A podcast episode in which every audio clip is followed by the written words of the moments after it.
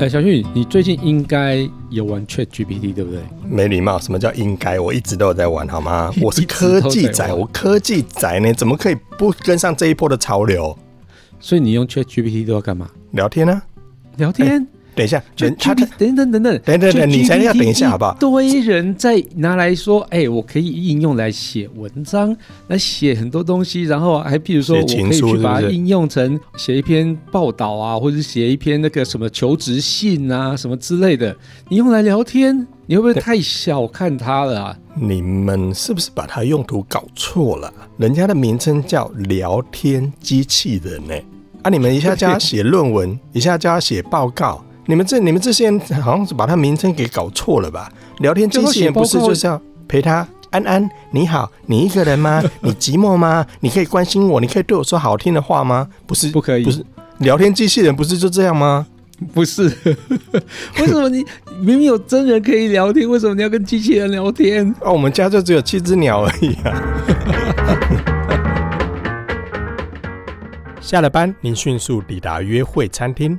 买电影票不再排队浪费生命，开车出游一手掌握停车资讯，因为科技生活更有效率，省下时间用来轻松惬意。科技酷宅陪你漫游网络世界，聊聊新鲜话题。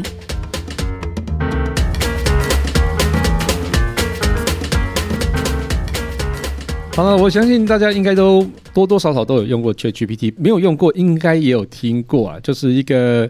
可以陪你一起聊天的一个，是不是？是不是抓重点了？我画重点，抓 聊天。对，但是很多人都会应用它来写报告、写论文。毕竟这样写报告、写论文不会有重复的。但认真说，他还真的写的蛮好的耶，是真的哈。对啊，而且我们丢的是中文进去，他竟然能够把中文的部分也诠释得非常好。所以认真说，这一点是真的让我蛮意外的啦。所以，呃，与其说他是聊天机器人，我反而觉得这个名称有点小看他了。我就说嘛，重点画重点，小看聊天机器人，它可以写论文，可以写报告，可。它是聊天机器人。好啦，哎、欸，我们在开始聊这个 Chat GPT 之前，你要不要先稍微介绍一下 Chat GPT 到底是什么哇哥？嗯，刚刚我们前面不是解释完了吗？ChatGPT 就是聊天机器人啊，结束。喂，你总是要稍微聊一下背景吧？哦，背景是不是？嗯，那就要回到我们科技酷宅科普老路了，啊、就是要花大概有大概两个小时的时间做名词解释，然后把时间长度凑满这样子。好，你你你两个小时给你。不要啦，大概给我两分钟就好了。呃，ChatGPT 在一月份左右的时候，嗯，突然之间被受到关注，然后二月的时候，呃，广泛我们都可以看到很多媒体跟网友开始大量的使用它哦，去玩它这样子。嗯，对，呃，戏弄它，戏弄它，对。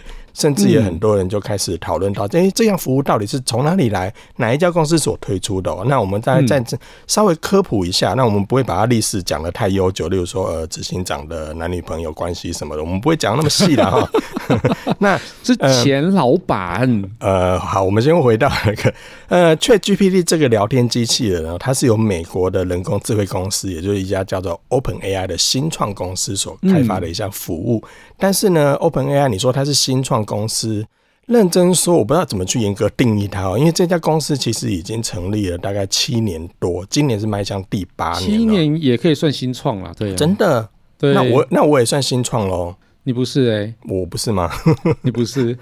我有那么老吗？因为你是老人，所以 创的公司不是公司，不是用创办人的年纪来那个的。喂，好了，那我们回到说，Open AI 这家公司呢，其实它一开始的时候它非常有趣哦。这家公司它一开始成立的目的呢，它并不是为了要赚钱，它的宗旨非常的宏大，宗旨宏大哦，所以是被棒球打到，所以宗旨肿起来。嗯，不是那个中指。宗旨是骂，喂，不是的。我们讲说这家公司它一开始成立的目的哦，就是所创立的公司的宗旨，竟然是定义在说我要利用 AI 科技来就是协助世界发展，就是它的它的公司宗旨是非常宏大，不像我们这么低俗，就是我们成立公司的目的是为了节税，哎、啊欸，不是，我你你是节税，我赚钱啊，对啊，我 OK，所以我没有，我不用节税啊，对不对？嗯、因为我没有赚，我没有赚钱，干嘛节税？不是，因为你不差那个税金嘛，真的是。我也不是这样子。我们回到就是这家成立了大概近七年多哈，今年第八年的 Open AI 这家公司，其实它成立的时候，我刚才说它的宗旨非常的宏大之外，其实它一开始会被大家注意到，是因为他的另外一位创办人叫做马斯克。马斯克你应该很熟吧？啊哦，就是好朋友啊，对啊，他我我就是我要潜水的时候，我会跟他陪他一起潜水啊。哈，我上礼拜也才跟他聊天而已，因为我传讯息问他一些事情，只是他都没有回我这样。嗯，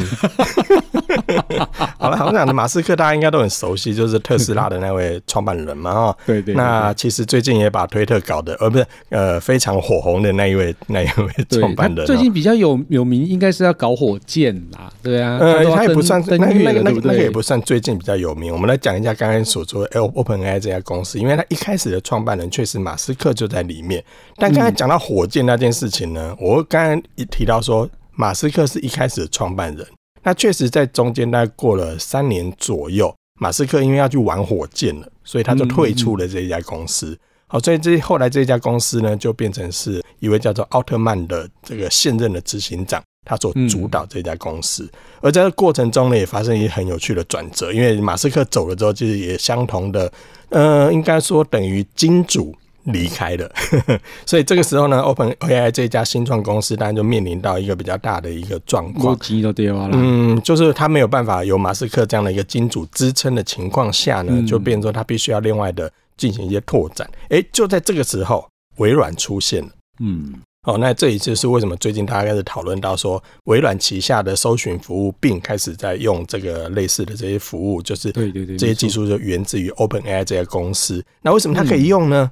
因为微软在当时呢，就在这个缺口上进去了 OpenAI 来进行所谓的资金的挹注。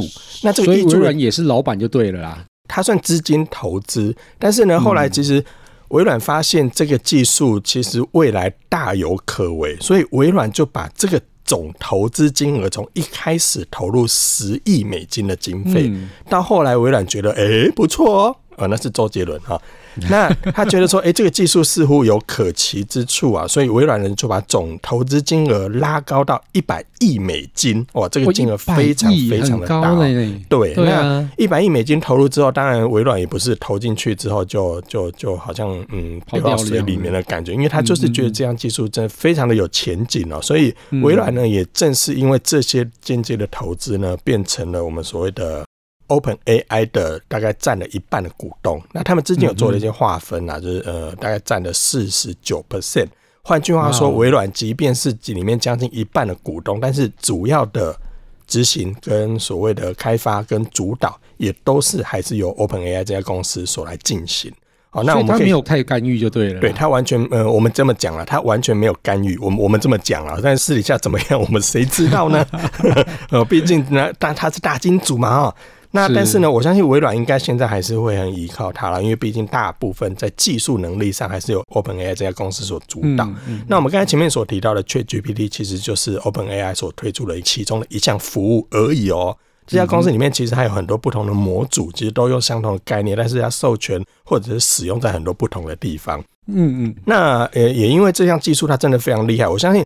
多厉害！我不知道 Kisper 你有没有去体验过？你实际有没有在去举例上输入一些东西？它让你惊艳的点在哪里？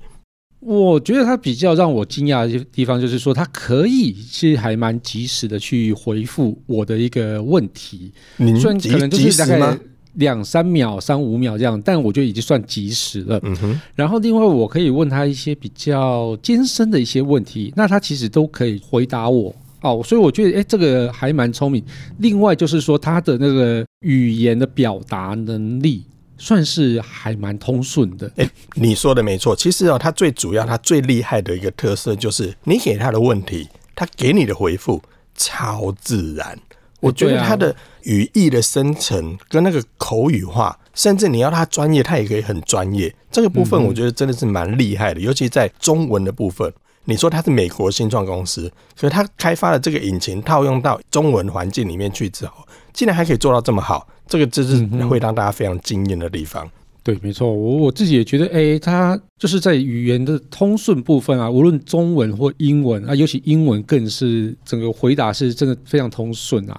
所以有时候我也就是说，哎，我就想要说打一些英文的东西跟他聊天，然后顺便请他帮我纠正文法，然后他就会回答我，哎哎，其实在你的文法，他可能哪边可以更加强一点点。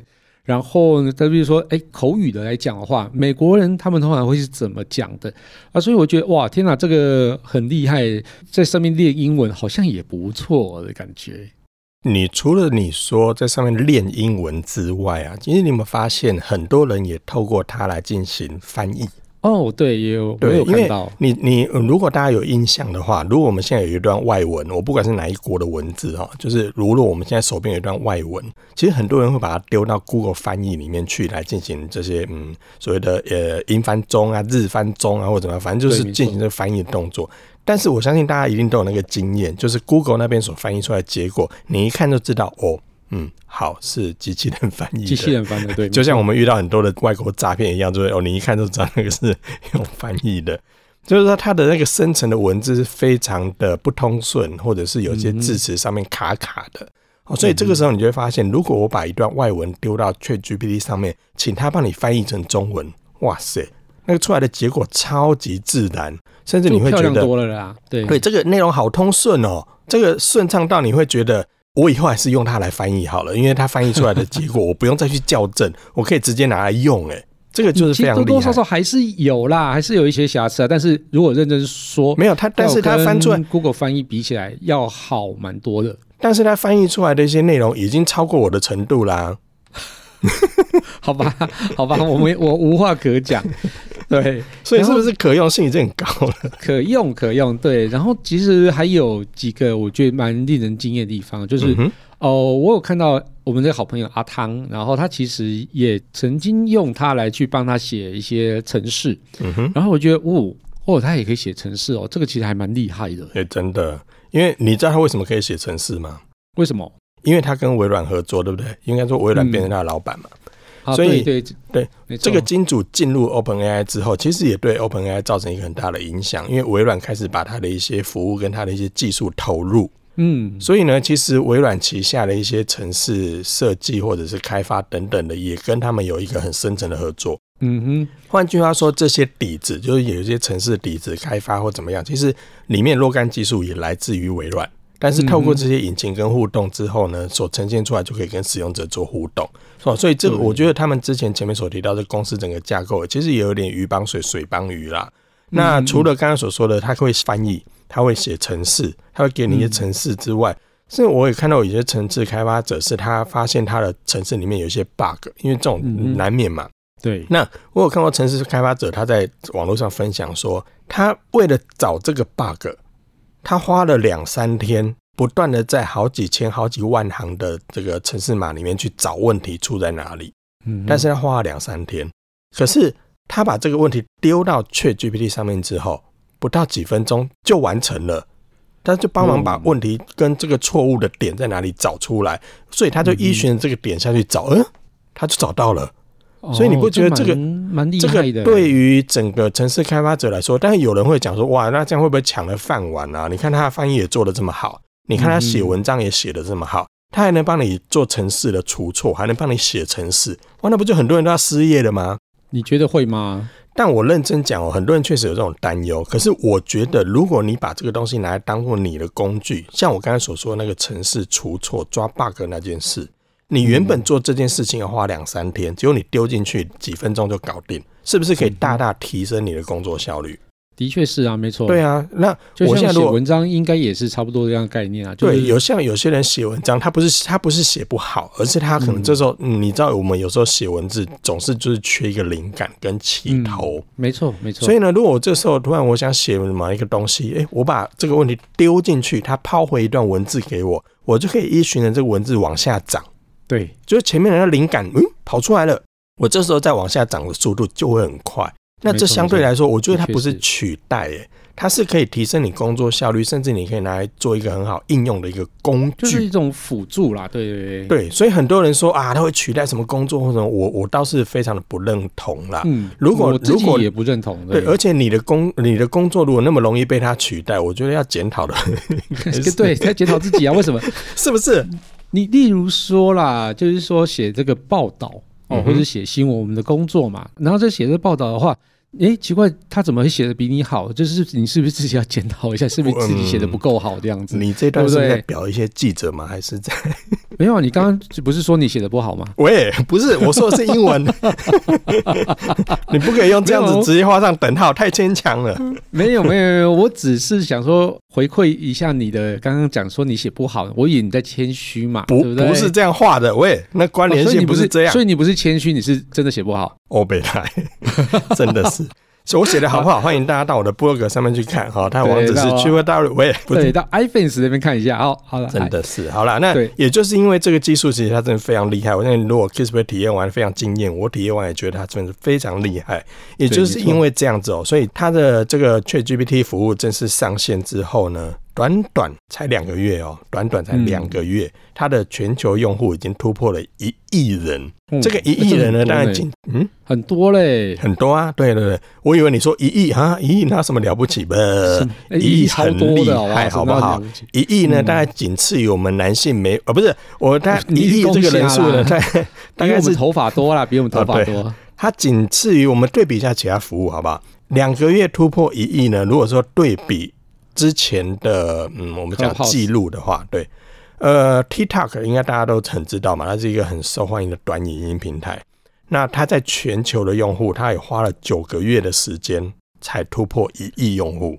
九个月哦，却 GPT 是两个月，已经很快了。对，所以 TikTok 已经算算很快。当时大家对于 TikTok 已经觉得说，哇，好厉害，花九个月就突破一亿用户，非常的厉害。这所以这个 ChatGPT 这相形之下就显得哇，大家觉得非常不可思议。那我们如果再对比其他服务，像 Meta 旗下的 IG，也就是大家所使用的 Instagram，它花了三十个月突破一亿用户，嗯、认真讲也很厉害了，也很厉害。但是它花了三十个月，三十个月换算下来多久？两年多？没有，我我要我们不是我要你换算成分钟数啦。哦，靠不了。好了，是哎，三十个月，三十个月的话，我换算出来将近三年呢，对不对？一年十二个月，我在换算下来将近三年，IG 才达到一亿用户。嗯，所以其实你看哦，这 ChatGPT 这成长速度就让大家非常的惊艳哦。那除了可以做这些服务之外，很多人还拿它来写情书，哎，嗯，很妙哎，为什么要找他写情书啊？这很妙哎，真的。等等等，我我我才觉得好奇是，现在还有人在写情书这种事情哦。为什么会没有？哎、欸，我要如果跟一个女生告白的话，这个写情书，虽然说它不是真的所谓的寄出去，或是写在纸本上，但现在还是很多人会透过什么 Line 啊，什么即时讯息丢讯息跟对方告白。两句话用聊天的方式，这样就可以真的就可以交到女朋友，有这么简单？我不晓得你的难度在哪里啦，但我觉得还好。我的嘞，我不是说我的难度，等号不是这样画的，我是说有人啊，他还写情书。哎、欸，我们就回到 ChatGPT 啊，嗯，哎、欸，我再问一下，这蛮多人很好奇啊，就是说，其实搜寻引擎像 Google 搜寻啊、Bing 搜寻啊之类的，那记这样的东西，其实哎、欸，好像跟 ChatGPT 有点蛮相像的，但是应该也有蛮多人就觉得它有点不一样。那它的两个最大差别，你认为是在哪里啊？嗯，其实也算蛮明显的吧，因为大家一定都有用过搜寻引擎啊。那搜寻引擎，当然我们姑且不论你在下关键字或输入这些问题的时候问的好不好，下的漂不漂亮。那但是我们通常都可以得到一个结果，就是你输入问题之后，它噼里啪啦、啵啵啵，好几十页的查询结果。来自于各个不同的网站，那这些结果我们就必须要点进去，哎，这个是不是我要答案？不对，我再跳出来，我再点另外一个，哎，觉得这个写的不错。但是在这过程中，我可能要点好几个网站。这是我们现在使用 Google 或者是呃雅虎搜寻，或者现在微软现在的 Bing 所有的服务，都是同样的模式嘛。嗯哼。可是呢，ChatGPT 它比较，嗯，我觉得它比较厉害的是，我们丢入问题的时候，它只要经过几秒的时间，巴拉巴拉巴拉，就给你答案。嗯哼。当然啦，我们现在还是要回到，就是说，他给你的答案是正确还是不正确，这个另当别论 哈。对，但是我们先先不要，先不要管这件事情了。对，对我先不要管这件事情，因为我们现在即便用传统的搜寻引擎，它还是有里面还是有，有可能会收到错的，对，对里面还是有错的连接嘛。所以基本上对跟错这件事情，我们先抛到一边去。可是它所表现出来的形式，现在搜寻引擎是条列式的，可是 ChatGPT 是直接给你答案。嗯哼，我像我最近我就在呃，因为某件事情的关系，我必须查询一些资料。那我所有查询的资料里面有一个名词叫做底层人物。嗯，那我就很疑惑说，嗯，这指底层人物到底是指哪些族群？我就到 Google 去输入底层人物是指什么意思？就 Google 给我好几个网页，我就点进去，我始终找不到我所需要的，或者我找到一些答案，我必须要经过两三个网页去确认，嗯哼，才能得到我的结果。那我就试试看看，说，哎、如果我把同样的问题丢到 ChatGPT 上面会怎么样呢？然后我输入进去，啪啦啪啦啪啦，它给我的答案跟我刚刚所搜寻里面的一些内容答案是一样，甚至整合到更完整的。嗯哼嗯。那我就觉得，哎、那我以后我如果搜寻什么样内容，我直接到 ChatGPT 就好啦。嗯哼。所以。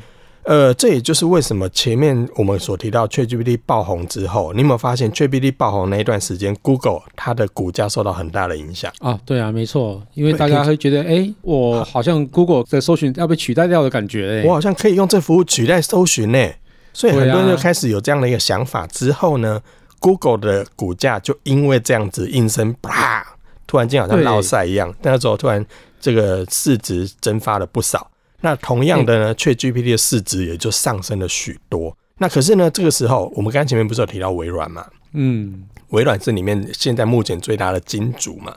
那微软呢，也把这个技术现在已经开始整合到它的这个搜寻引擎 Bing 里面了。你去申请那个那个 Bing 的新服务了吗？你去排队了吗？哦，我还没。嗯哼，那现在其实很多人已经开始去试用。已经串接所谓 Open AI 这些相关服务的 Bing 到底会变什么样子？那现在许多人在 try 的结果，确实透过我们刚才所讲的那个搜寻方式跟问答方式，所得到的答案反而更快、更有效率。而这个就是很厉害的地方喽。那那也就是因为微软已经实做出来，甚至预计接下来会根据使用者的一些回馈调整，然后呢推出全新的 Bing 服务。那这项服务如果真的推出来，嗯、我相信 Google 或者是其他的搜索引擎应该是一个很大的，我觉得蛮大。对对，但是其实认真说，Google 它其实也有在开发 AI 的那个聊天机器人。嗯哼，呃，如果有看到我之前写过文章，我们以前。的文章里面应该有写到一篇叫 Lambda 的东西，嗯哼，那它其实也是聊天机器人，只是呢，它还没有上线到消费者可以用的那个阶段，嗯哼，对。然后之前因为行业一些道德一些争议，然后就是有里面有工程师说啊，这个 Lambda 呢，它是一个超越人工智慧的那种就是反应了，嗯、哦，所以那时候好像就是引起了一些讨论。但是，就算引起这些讨论之后，它还是没有上线到消费者端，嗯、所以我觉得就是我如果开发不出来，我就说啊，因为它有违反的。哦，没有没有没有，它它真的很厉害，因为那时候在 Google 的那个发表会的时候，我们实际看到它在使用，那它整个的那种对话啊，当然它是用英文的哈，我觉得它不会输 ChatGPT，甚至我觉得比 ChatGPT 还要更厉害一些。嗯所以，但是其实我其实我们也开始会期待说，如果未来这项类似的技术跟搜寻引擎结合之后，我们以后要搜寻一些问题，它可能会做一些改变。是我们现在是条列式几个，可是它未来有可能是我给你三个答案，你可以去做参考。嗯。所以这些结果，或者是未来我们的搜寻方式，可能都会因此造成很大的改变。对，我觉得这是这是我个人是非常期待的。但是在期待的过程中，大家也开始会有隐忧，因为我们刚才前面不是有提到说，哎，好像 ChatGPT 它的语文生成这么自然，可以写程式，可以翻译，可以怎么会造成很多人失业？但是我反而会觉得说，如果这项类似的技术跟现在的搜寻引擎结合之后，真的也会对很多人的产业造成影响，尤其是像我们这些网站。网站工作者其实有很多的资料，也是透过 Google 搜寻，然后来查阅到我们的内容。可是未来如果透过这些呃所谓的机器人互动给你答案的情况下，可能我们所提供的内容以后消费者他就不会直接到你的网页上，那你就少了一个叫做赚广告费的一个。也不是说赚广告费，就是我们会我们所产出的内容就会更少被看到，因为我们可能是被这些引擎所检索的网站。但是我们就不是使用者会看到的结果，嗯、那对，就不是最终的 landing page 啊、嗯。对，所以这对我们来讲，当然我觉得这个是会比较影响的一部分。那当然，当然它不是取代我们工作，嗯、因为我们我们的工作不是让人家搜寻，但是我们是产出内容，所以我觉得这部分倒是未来是非常值得关注的一件事情。嗯嗯嗯嗯嗯。嗯，我觉得这个事情是还蛮有趣的啊，就是说，我觉得透过 ChatGPT 的一个发展啊，它其实也可以去推动 Google 它的我们刚刚提到那个 Lambda，是不是可以赶快去加紧脚步把它推出来？但我觉得 Google 自己因为股价跌那么厉害嘛，它其实也会紧张啦哦，嗯、所以我觉得它应该也会去加紧脚步去做这一块。对，但是我我也期待说，除了 Google 之外，其他公司也可以因为这样的东西而产生一些激荡，甚至未来大家开始发展出一些完全不同于现状的一些服务。嗯嗯嗯。那那其实我们对我老实讲，对于全世界的使用者来说，它是好事一件，因为技术又更提升了，便利度又更好了，获取资源跟正确性也都提高了。那我觉得这对使用者来说是好事。对，哎、那我们刚刚跟搜寻引擎稍微比较过呀，就其实他们两个服务真的差别很大。然后我们我也我们也提到说，哎、它有可能会促进那个整个搜寻的形态的一个改变啊。但是光是一个互动网页，那或是说聊天机器，你觉得这样的服务它能够赚钱吗？我这个其实我觉得最担心的事情就是这样子。如果他不能赚钱，没有一个获利模式的话，他怎么去维持他日后的生计啊？对，嗯，其实我就担心这个问题有点多余。他不是已经有微软的 一百亿美元了吗？不是，不是，那总会烧光吧？好不好？好了，好了，哎，但其实你有没有发现，其实目前我们大家所在用的 ChatGPT 这个网页哦，它旁边的工具列里面就已经有所谓的付费了哦。嗯哼。它已经有付费的版本了，所以其实你说它能不能赚钱？它目前确实已经在收费，因为它有所谓的收费版，这是对最一般 user 的情况下，你可以付费去买它的这个付费版本，享受到更快的回馈速度，也可以得到更完整的内容。这在付费版里面都有，当然你不付费用现在免费版也行哈。所以这是它赚钱的一个其中方式。那另外，当然除了 ChatGPT 这个网页你可以跟使用者互动之外，它背后 OpenAI 它所提供的这些技术，其实它也在卖给企业端啊。嗯哼，好，所以企业端也可以跟 OpenAI 这家公司做一些接洽之后，去进行一些技术的借接。它目前其实也有在销售所谓的 API 服务的串联。啊哈，例如说什么机器人客服之类的这样子。对，所以其实现在很多的公司呢，其实它的线上客服机器人。目前也有些业者已经开始在跟 OpenAI 进行的一些相关服务的借接。虽然你是你是在他的网站输入问题，但是他这些问题会先抛回到 OpenAI 后面的一些服务，透过 API 的借接之后回馈回来这些文字，再抛给使用者，所以它的内容就会更口语化。然后呢，它所产生的文字对企业来说，当然你要跟它一动一打，一动一打，然后这个过程中你好像感觉是真人在为你服务，但其实骨子里，嗯，好，也是机器人。可是呢，这对使用者的体验来说，他就会觉得说，哎，我好像在跟一个真的人聊天。即便这个服务我已经聊完了这个问题，你可能都还不觉得这是一个机器人。嗯哼。所以这个对于目前的一些很多的线上客服来讲，文字客服来讲，它都是一个很好的辅助。当然了，如果回到刚才所说，会不会取代一些人的工作？若干来讲，可能会仅我们所谓的缩编，或者是有一些呃人力上不方便的时段，因为人总要睡觉吧。嗯、那以后我可能就可以在深夜时段服务比较少的时候，透过机器人来解决一些问题。我觉得这些就是目前一个很棒的一些服务，也算是可以提升工作率的一个效率了啊。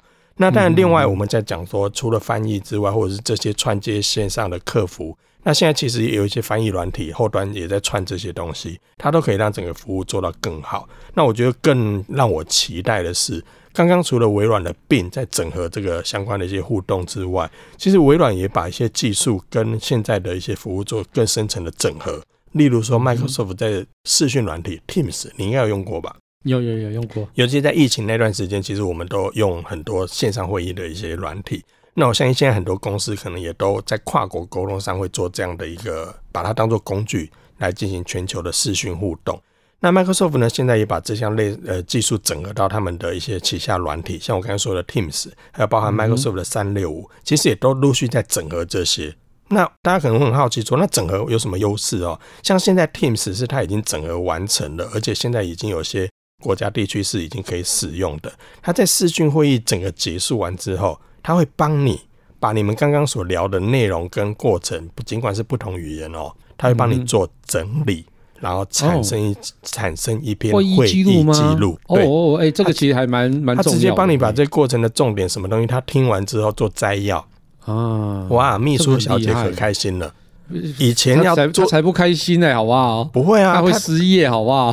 他就可以透过这些大幅减轻他的，他只不告诉老板说我是透过 ChatGPT 产生的，是不是？对，所以先不能说，好啦，先不能说，对不对？但是我觉得这个对于很多公司来说，其实它是一个很大的帮助啊，因为其实重点归纳，如果你有用过 ChatGPT，你也会发现，其实我可以丢一大篇文章上去，请 GPT 帮我整合。帮我简化，帮我摘要，其实这个也是他可以做得到的事情哦。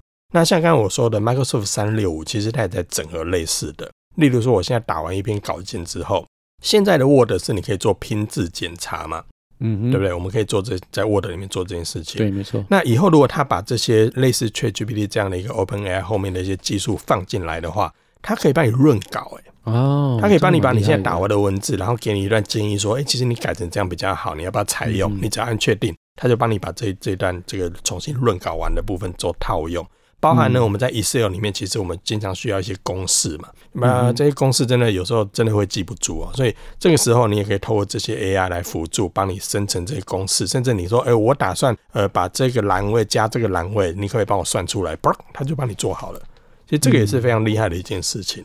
嗯，那当然，像 PowerPoint 里面，大家就可能比较常会用到的，就是所谓的图表，或者是一些呃会动来动去的一些图片嘛。那这时候其实动画图片这样对，类似这样。那这些素材你要到它现在微软的这个线上的这些图库里面去找，其实也很花时间。那透过这些 AI 生成的方式，它就可以说，你这张简报里面呢，在提到某些事情，它就直接帮你把适合的图片丢进来。那这个部分也都是。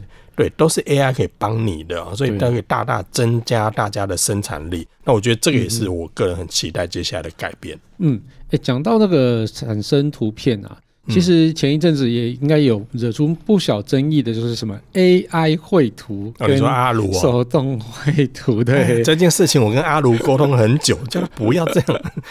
不是啊，人家其他其实只是不知道那个东西是什么而已，好不好？嗯、就是。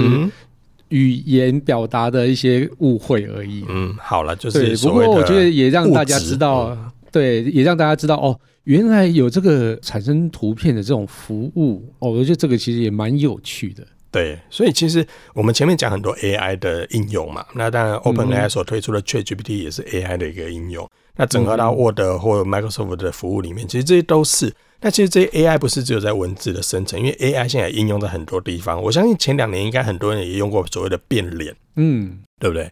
那变脸变脸这件事情，当然有人用在好好的事情，有人用在不好的事情上面。那我们另当别论。可是这些也都是透过 AI 的生成所产生的。那最近呢，当然有很多的服务啊，就是一些线上的服务，其实也开始呃看到很多人在用所谓的 AI 绘图。或者是说 AI 的产生图片，你只要给它一些条件啊，然后噼里啪啦输入完之后，你给它的是文字内容，可是它丢回来给你是一个已经透过 AI 生成，依据你的文字去描绘出来的一个意象的图片，甚至这些图片是让你不会觉得诶很假，是很自然的。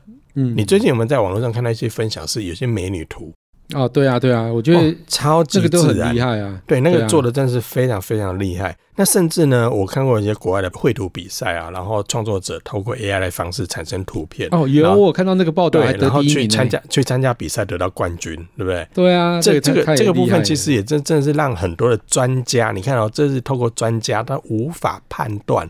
甚至这个奖项就给了这个 AI 绘图的成果，这当然就引起很多、嗯、很多争论了。但是这个也让大家感受到说，哇，原来现在 AI 这么厉害。那我相信这个部分，如果未来这个真的普及之后，嗯，是不是有人会失业呢？我就觉得，反而如果真的要扯到这个话题的话，有一些绘图师或者是一些影像创作者，可能在这部分是要稍微注意一下的，因为这这确实是一个很很恐怖的威胁。没错，没错，没错。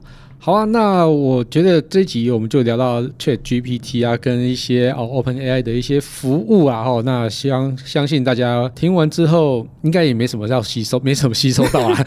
没有啦，我觉得大家大家应该应该短时间内对 Chat GPT 当然是很惊艳啊。但若干来讲，我因为我刚才前面提到，像换脸，我们其实也都已经是很早以前就讲过的事情，它也是 AI 嘛。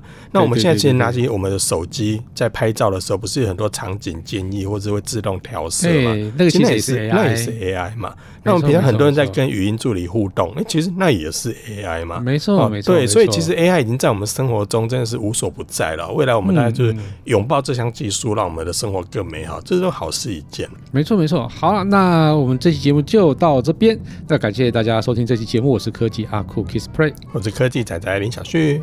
如果你有任何其他想听或觉得有点酷或者在问中的科技话题，或是发现最近网络上哪些事情实在太瞎了不了不行，哎、欸，都欢迎到我们脸书社团科技酷仔，我们会用 AI 来回复你哦。那我们有吗？嗯，你管管他的，反正我们讲有就有，反正没人留言啊。好啦，还要快分享我们节目给你酷到不行，或者在位最重的朋友，一起加入科技酷仔的异想世界。拜拜，拜拜。